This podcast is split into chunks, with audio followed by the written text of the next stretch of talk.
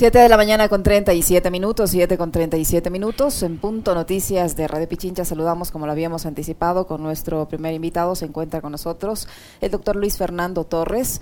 Eh, ¿Cómo está, doctor Torres? Buenos días, bienvenido, qué gusto saludarle a los tiempos. Le acompañamos Alexis Moncayo, quien le habla Licenia Espinel. Yo quisiera, tenemos tantos temas con los que conversar con usted hoy, pero yo quisiera empezar con este anuncio que hizo ayer el presidente de la República en el sentido de eh, tomar tres medidas, dice él, para eh, mejorar la seguridad del país, para enfrentar esta ola de malas decisiones, según él, atribuido a los, atribuidas a los jueces.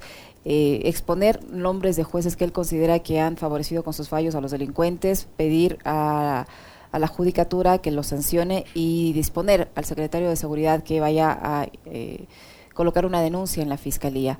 Eh, ¿En qué medida esto se puede considerar una intromisión en la justicia y en qué medida este tipo de anuncios que generan expectativa durante toda la tarde contribuyen a mejorar la seguridad, eh, que es uno de los grandes problemas que tiene el país. doctor Torres, buenos días, bienvenido. Si activa su micrófono, por favor.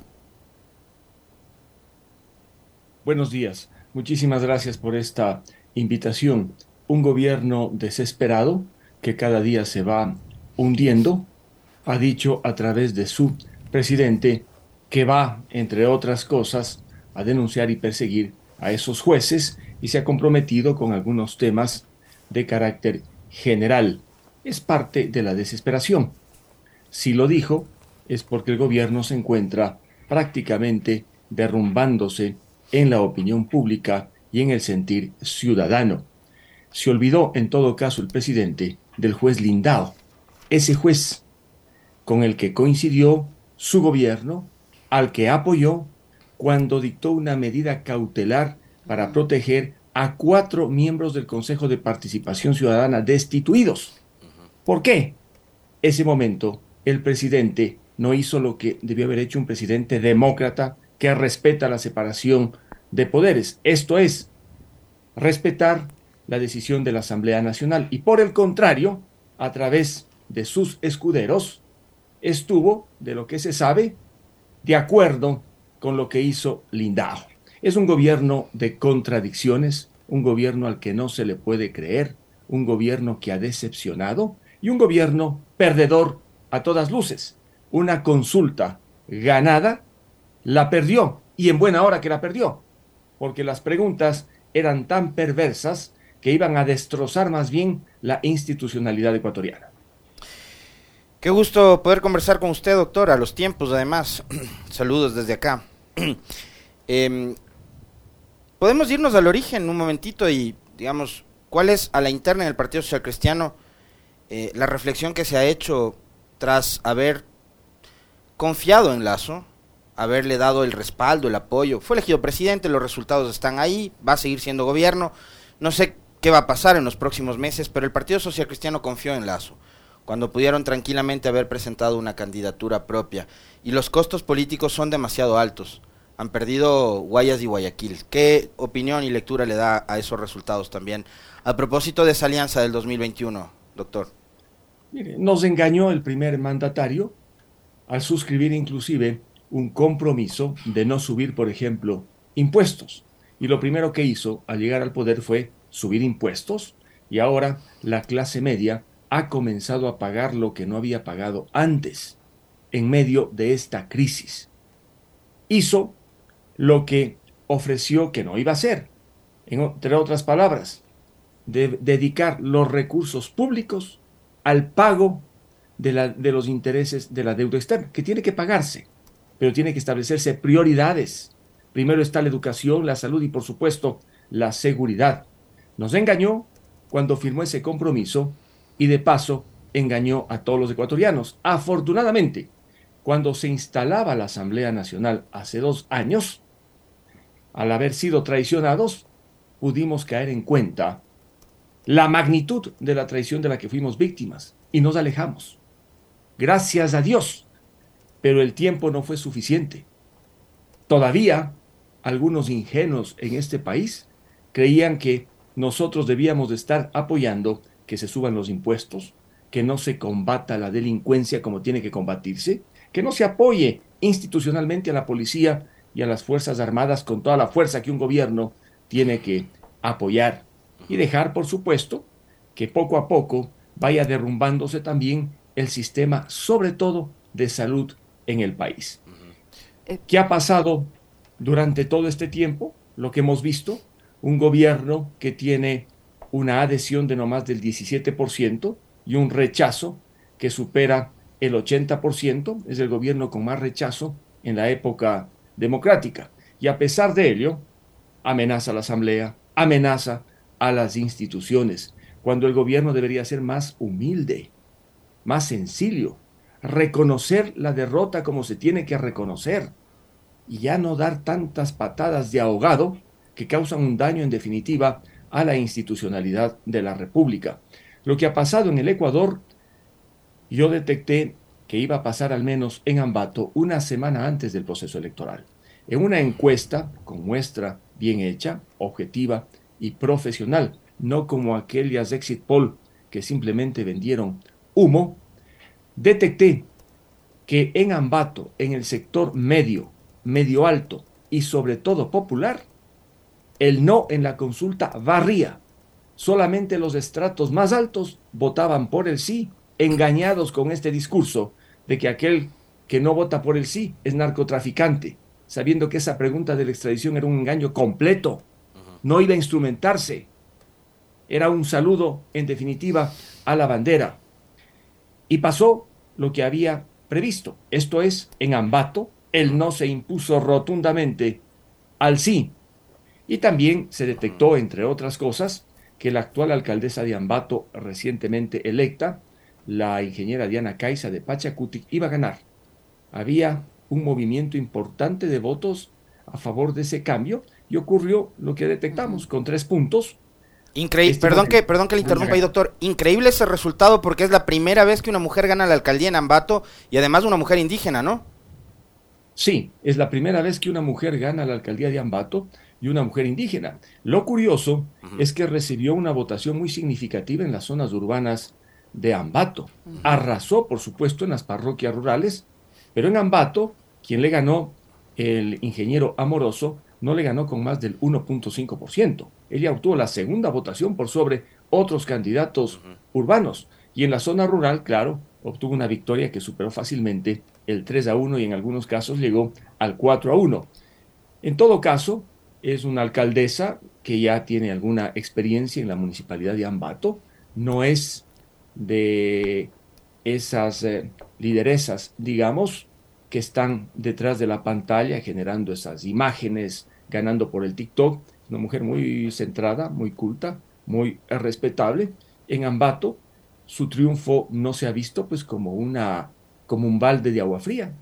Yo he conversado en varios estratos, desde los más altos hasta los más bajos, y claro, la gente acepta por la trayectoria que tiene y por estar comprometida con el sector productivo. Ella proviene de un sector productivo muy importante de Ambato, va a garantizar entonces que la ciudad, en definitiva, pueda moverse. Eh, doctor Torres, volviendo al tema mm, del Partido Social Cristiano, usted decía que cuando se, instaló la Asamblea ustedes se dieron cuenta de la traición y, se, y decidieron alejarse. Pero hace pocos meses el Partido Social Cristiano tuvo la oportunidad de darle una salida legítima y constitucional al deficiente desempeño que había tenido el gobierno hasta ese entonces, pero decidieron nuevamente salvarlo y ahora están enfrentando también las consecuencias de haber salvado al gobierno en la Asamblea.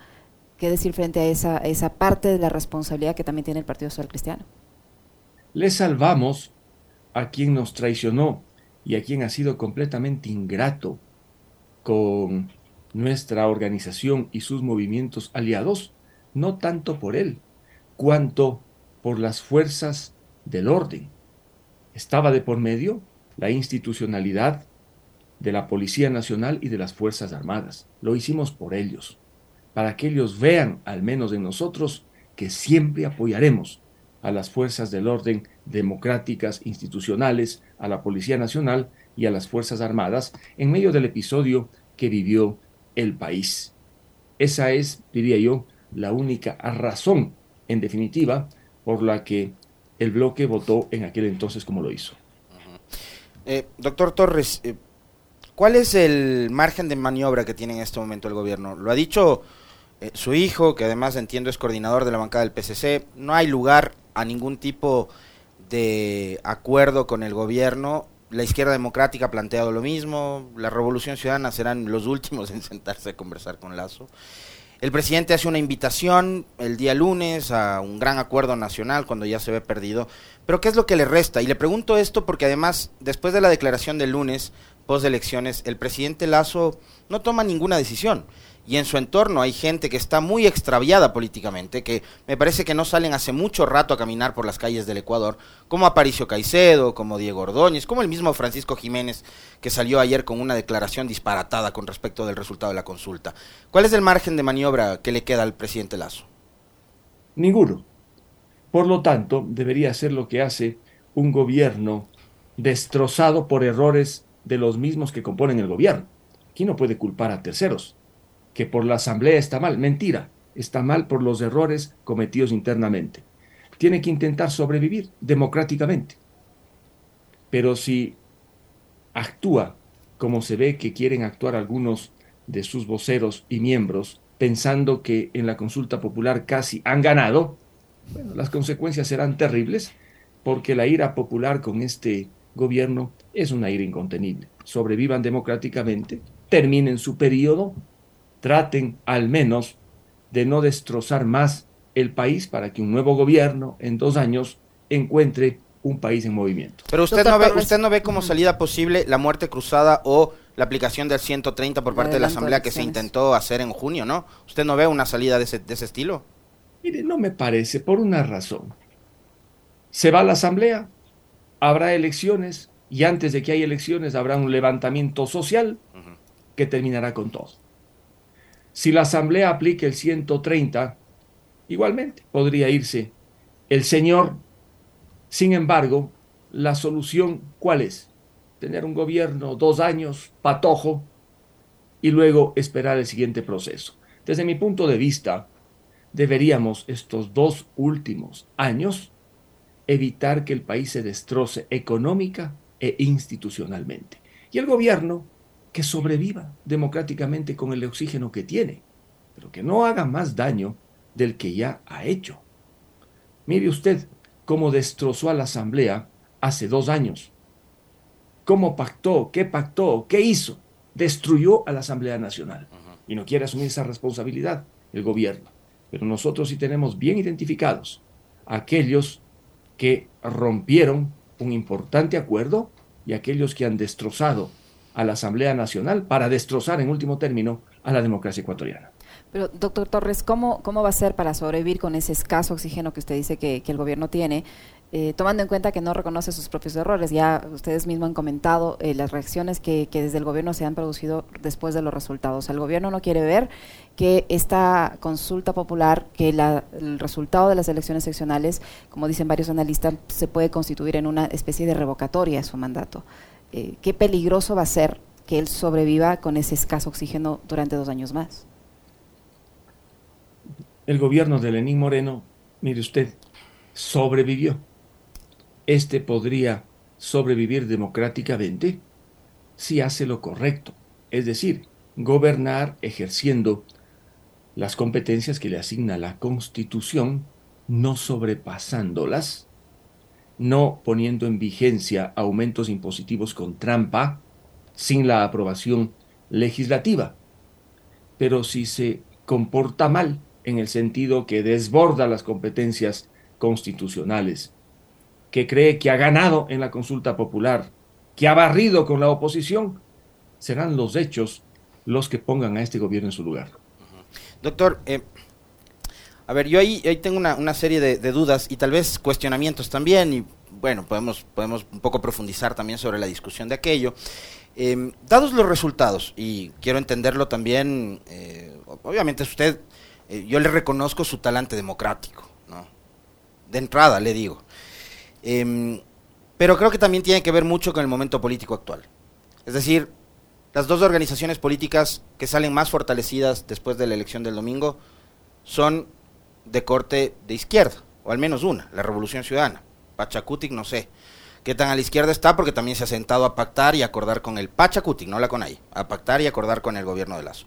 Entonces, un adelanto de elecciones podría significar el regreso de la revolución ciudadana, por ejemplo. Y eso es algo que el gobierno ha dicho, el, objetivo, ¿no? la meta de Lazo, evitar el regreso del correísmo al poder. Podría ser por ahí, quizás. Pero quiero preguntarle, y de fondo, em, puertas adentro, en las derechas, Partido Social Cristiano, en el caso suyo específico. No le voy a preguntar por creo, porque usted no pertenece a esa organización política. Pero puertas adentro, las derechas, eh, ¿cómo ven la coyuntura actual, eh, asumiendo que cometieron un error al haber respaldado a Lazo, y lo que les resta de cara al futuro tras haber perdido un bastión tan importante como Guayas y Guayaquil? Y, obvio, viendo que el país ahora mismo está sufriendo una gravísima crisis de institucionalidad. Mire, el triunfo del expresidente Correa al haber ganado su partido y al haber ganado sus candidatos importantísimas alcaldías, importantísimas prefecturas, constituye un impulso anticipado de lo que vendrá después de dos años. Solo un ciego podría decir lo contrario. Tiene indudablemente su organización la gran posibilidad en dos años de tomar el poder. El movimiento Pachacuti está bastante fortalecido, en la sierra ha obtenido una gran votación. En Quito quedó segundo el alcalde auspiciado por Pachacutic y en la provincia de Pichincha quedó segundo el candidato apoyado a la prefectura. En Tungurahua, donde el porcentaje y número de indígenas es el menor en el centro del país con relación a Chimborazo y Cotopaxi, el prefecto Manuel Caizabanda ha sido reelecto con una votación abrumadora, inclusive en las zonas urbanas. Y la alcaldesa de Ambato es la ingeniera Diana Caiza, indígena igualmente del movimiento Pachacuti.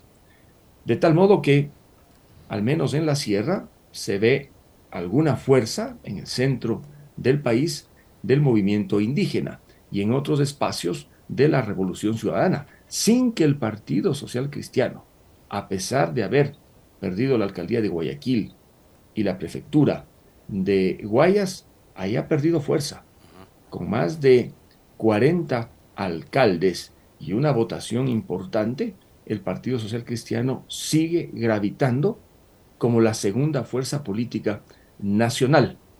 Entonces, ante estas circunstancias, si, digamos, la Asamblea Nacional aplique el artículo 130 o el presidente aplique el artículo 148, habrá que ver si se cae el uno, si se cae el otro, porque el ejercicio de esas competencias no es un ejercicio discrecional. No es que el día de mañana amanece el presidente, firme el decreto de muerte cruzada y dice, disuélvase la asamblea porque existe conmoción interna. La gente le va a decir, ¿qué conmoción interna? O porque existe crisis política. Y si quisiera hablar de arrogación de funciones, tienes que, tiene que esperar el dictamen de la Corte Constitucional. Lo mismo pasa con la Asamblea. Para poder relevar al presidente de la República por crisis política o conmoción interna existe un proceso que ya lo vivimos, de tal modo que no es un tema de discrecionalidad absoluta. Está de por medio el ejercicio de lo que se conoce en derecho administrativo de la potestad discrecional, bajo ciertas reglas. Existen causales establecidas en los artículos 130 y 148 para poder activar de lado y lado la famosa muerte eh, cruzada. Doctor Torres, ¿usted cree eh, que en estos dos años que restan para las elecciones presidenciales el Partido Social Cristiano, tomando en cuenta estos resultados que le son adversos por primera vez en tantos años y sobre todo en la provincia del Guayas, pueda recobrar fuerza, pueda reconstituirse y, y ganar el espacio perdido? Sí, habrá la necesidad, por supuesto, de alguna renovación, de algunos cambios, pero el partido tiene una fuerza, además el liderazgo, la orientación de Jaime Nebot es sumamente importante por la visión que imprime a la dinámica política interna de nuestra organización. En política se gana, por supuesto, por la estructura que se tiene, pero se gana sobre todo por el posicionamiento político y el mensaje que aflora de ese posicionamiento político. El presidente Correa no se equivocó cuando llamó a votar por el no de frente, como no se equivocó el expresidente Hurtado cuando llamó a votar por el no frente a una pregunta evidente. Fue un posicionamiento claro. Que permitió alinear voluntades. Entonces, en la consulta, el no que triunfó se debe a que pudo capitalizar alguien ese sentimiento que anidaba en el imaginario del ecuatoriano, el rechazo a un gobierno traicionero, que ha engañado, que ha subido impuestos y que no ha hecho lo necesario para combatir la delincuencia y dar seguridad a los ecuatorianos. Ahora se está creando, doctor Torres, esta narrativa de que hay un pacto escondido entre el Partido Social Cristiano y, eh, la Revolución Ciudadana o los correístas, etcétera, etcétera, eh, y, que lo que buscan es desestabilizar al gobierno. ¿Qué, ¿Qué, decir frente a esas especulaciones que tras los resultados de las elecciones seccionales y la consulta popular se está ahora tratando de imponer en la opinión pública?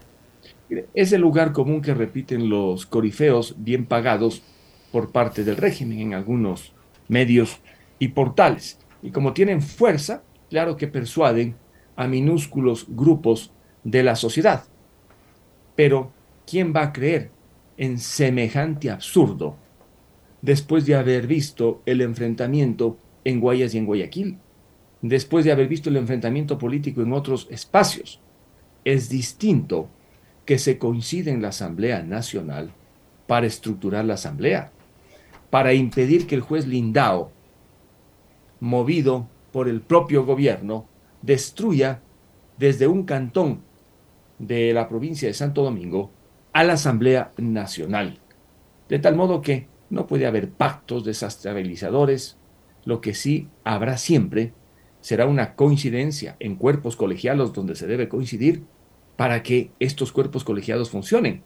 ¿Cuál es el mejor negocio del gobierno? Que la asamblea no funcione, que se encuentre descuartizada. La señora Llori fue útil para eso, les sirvió. Con el cambio de esta señora, la asamblea ha tomado otro papel. Y ahora el cuento este de que la asamblea desprestigiada, qué fácil era, según los del gobierno, destruir a la asamblea en esa pregunta sobre la supuesta reducción de asambleístas. Perdieron de largo el presidente de la República, sus ministros y esos funcionarios de medio pelo que tiene a su lado deberían reconocer cuántos se equivocaron y pedirle disculpas al país y pedirle disculpas a la Asamblea Nacional, a esa Asamblea a la que tanto se cuestiona, pero donde gracias a Dios está la representación popular. Mire usted lo que querían hacer con la pregunta de la supuesta reducción de diputados. Disminuir seis diputados, quitarle a mi provincia uno, a Bolívar dejarle prácticamente sin asambleístas. Al Carchi igual. Y esos asambleístas que perdíamos dos tungurahuenses pasaban a formar parte del ejército de asambleístas nacionales. En Tungurahua la gente se dio cuenta y dijo, ah, viveza del gobierno, nos quita un asambleísta y ese asambleísta pone las listas nacionales para que no podamos, como Tungurahua, ejercer la presión, la protesta y la fiscalización que debemos ejercer. Preocupados están, por ejemplo, en el gobierno por no haber hecho nada por ampliar la vía panamericana desde Yambo hasta el Parque Industrial de Ambato, desde Huachi Grande hasta Urbina. ¿Qué hizo el ministro que estuvo antes del Austro? Todos los recursos llevarse al Austro y dejar al centro del país con una vía de dos carriles entre Huachi Grande, Urbina en el camino a Riobamba, una vía peligrosísima, la más peligrosa del país. Entonces temen que haya una fiscalización potente a quien ahora ocupa el Ministerio de Obras Públicas. Doctor, eh, yo tengo dos consultas. Una que radica en el discurso de la presidenta del Consejo Nacional Electoral el pasado domingo durante el proceso de inauguración. Ella habló de que es necesario reformas al Código de la Democracia y yo quisiera preguntarle a usted por dónde o hacia dónde deberían conducirnos esas reformas. Había gente que a propósito de esta dispersión y los porcentajes bajos con los que han ganado algunas alcaldías o prefecturas determinados actores políticos, es necesario ir a una segunda vuelta en caso de elecciones seccionales, por ejemplo. Eh, lo que sí creo es que debe haber una suerte como de reorganización de los partidos y organizaciones políticas, un país con 13 eh, millones de electores no puede seguir teniendo 200 organizaciones políticas, pero quisiera pedirle su criterio con respecto de aquello. No sé si entra también en discusión este mecanismo de distribución de escaños y demás, eh, el tema del voto en, plancha en caso de asamblea, concejales, etcétera. Eh, y lo otro, algo que conversábamos en un par de ocasiones con, con Esteban, con su hijo, en este espacio, en lo que fue muy categórico él de paso, ¿no? eh, él dijo que ya hace rato, esto me parece que fue incluso en el marco de la discusión de las dichosas amnistías o alguna cosa por el estilo. Ya la estrategia del odio parece que se acabó. ¿no? Y, el, y el gobierno en esta campaña por la consulta trató de dividir al país entre buenos y malos. ¿no? Los que votaban no eran narcotraficantes y antipatrias, los que votaban sí eran la gente, la gente buena, decían ellos. ¿no? Eh, esta campaña del odio, del desprestigio, de la persecución, ya va digamos, tocando fondo y llegando a su fin? Esas dos preguntitas. Sí, lo primero, esta campaña del odio, tal como ha sido impulsada desde el régimen, tiene que terminar. Que en política se necesite, como decía Carl Schmitt, el, el enemigo no está en discusión, pero el odio como tal debe desaparecer de la política. Ahora bien, en cuanto a las reformas al Código de la Democracia, tan mal, tan malas reformas se han hecho, que sería un grave error pensar en otras reformas adicionales que siguen haciendo más daño a la democracia. En países y en sociedades como la nuestra, se necesitan sistemas electorales y políticos incluyentes, no excluyentes. ¿Cuál es un sistema político excluyente? El sistema británico, de distritos donde solamente gana uno se sostiene milagrosamente gracias a la fuerza de las tradiciones democráticas. Pero un sistema de esa naturaleza aplicado en el Ecuador, o como el que existe en Estados Unidos, en el que se elige uno por distrito y máximo dos cuando se trata de senadores, generaría una revolución social, porque menos grupos estarían integrados en cuerpos colegiados locales, los consejos municipales, o en la Asamblea Nacional. No nos preocupemos que proliferen los movimientos. Si hay movimientos y se multiplican en buena hora, cada movimiento obtendrá lo que representa. Pero en el fondo son grandes liderazgos personales sin partidos los que muchas veces ganan en sociedades como las nuestras, u organizaciones que tienen la potencia de la Revolución Ciudadana, como ha demostrado, del Partido Social Cristiano o de Pachacuti. Que se olviden de tanta reforma, dejen las cosas como están no se puede, mediante ley y una reforma, hacer del Ecuador una democracia bipartidista, como sueñan algunos ilusos que no conocen el territorio, nunca han sido candidatos, nunca han estado en una campaña electoral y además destruyen los elementos teóricos. Yo sí hago un llamado para que se calmen con ese mal código que tenemos. Vamos al siguiente proceso y en consecuencia garanticemos que el régimen siga siendo algo incluyente. El método. El de Webster está bien. La gente queda satisfecha porque ingresan las minorías.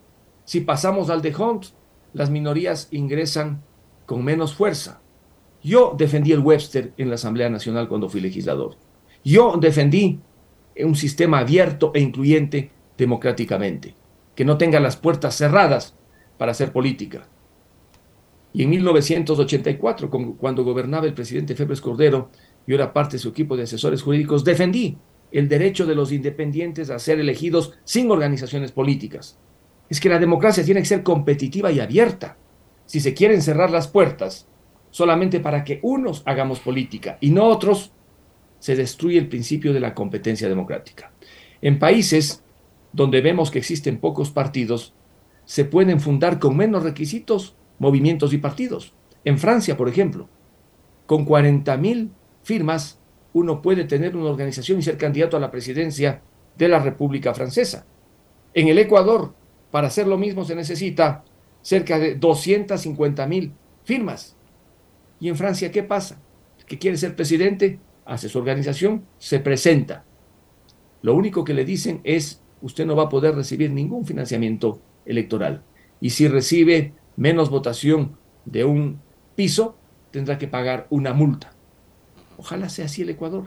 Y con eso todos participan, todos se aventuran y tenemos una democracia más saludable. Muchísimas gracias, doctor Torres, por habernos acompañado a los tiempos eh, en este espacio de información muy amable. Como siempre, un gusto, doctor. Un abrazo. A usted, muchas gracias. Desde Ambato, un gran saludo. Lo propio, doctor. El doctor Luis Fernando Torres, ex, legislador, abogado, analista jurídico que ha estado con nosotros. Ocho con siete minutos, una brevísima pausa, no se vaya.